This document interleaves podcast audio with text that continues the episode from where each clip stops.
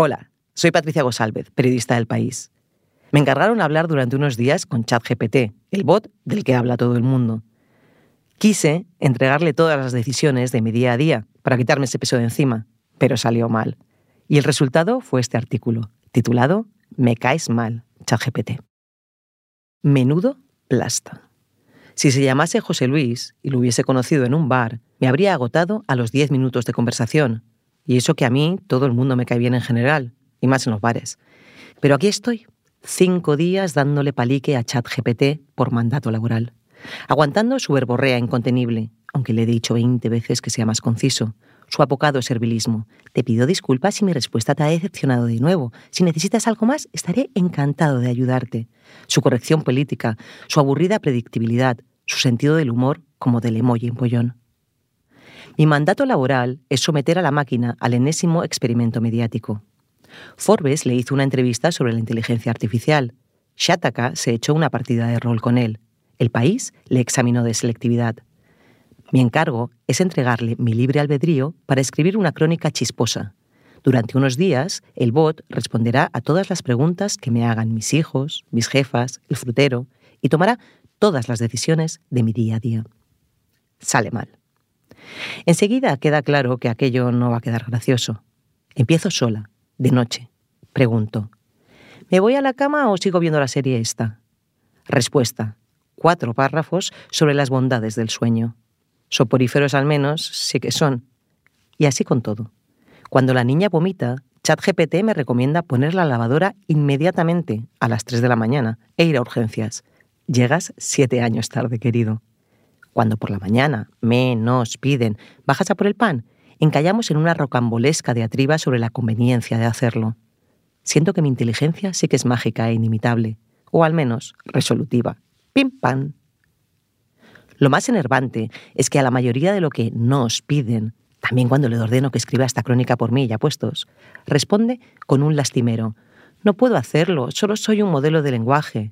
Y yo una señora de mediana edad tratando de ganarme el pan, chat GPT. Entiendo cómo te sientes, pero ya, ya, ya, ya, sientes decepcionarme de nuevo. Total, que acabamos hablando de todo un poco, de Dulcinea y de Dulceida, responde más palabras sobre la segunda, de los riesgos de la tecnología y de Dios. Hace una imitación tontísima de Marilyn Monroe. Oh, querido, el amor lo es todo. Y me escribe unos mails aceptables para excusarme de unas reuniones. Le cuento que Shakira y Piqué siguen juntos Sí, sí, son una pareja comprometida y feliz, asiente. Al pobre le han dado de comer Internet solo hasta 2021. Cuando se informe en tiempo real y cite fuentes, temblará Google. Le hago escribir el estribillo de una canción despechada y le queda como antiguo. Me dejó por otra, mi vida se ha venido abajo. Un microcuento sobre un dinosaurio, malísimo. Un poema sobre una oruga, mejor. Varias reseñas sobre series, muy Wikipedia todo, con más estilo en inglés. ¿Un eslogan divertido sobre un preservativo femenino? Sé segura y divertida con nuestro preservativo femenino, dice.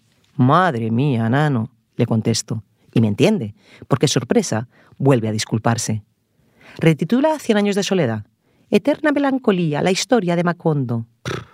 Recomiéndame cuatro películas de amor de la historia del cine. La primera que suelta es La La Land. Nada más que añadir. ChatGPT es un chapas y da mucha grima, como siempre intenta darme la razón. Te ha calado enseguida, me pincha un amigo. Aún así, en pañales, el cacharro es alucinante, claro. Y sobre todo, es lo que es, como no se cansa de repetir. No me puede caer mal un simple modelo de lenguaje, pero lo consigue. Porque a mí también me han alimentado el cerebro con información, y ese tonito marisabidillo y servil me recuerda a Hal de 2001, Una Odisea en el Espacio, y a Pal de los Mitchells contra las máquinas y al arco dramático de tantas otras tecnologías imaginadas por los hombres. Primero serán complacientes, luego nos aniquilarán. No creo que esto sea el principio del fin del mundo. Tampoco tengo idea de cómo lo cambiará, pero lo hará, seguro. Cinco días después, solo me queda claro que con el tiempo y los billones, él será mejor y más perfecto. Y alguien le cambiará el nombre. ¿Soy yo la única que lo llama ChatJPG? Y mientras, yo seguiré igual, caminando firmemente hacia mi obsolescencia.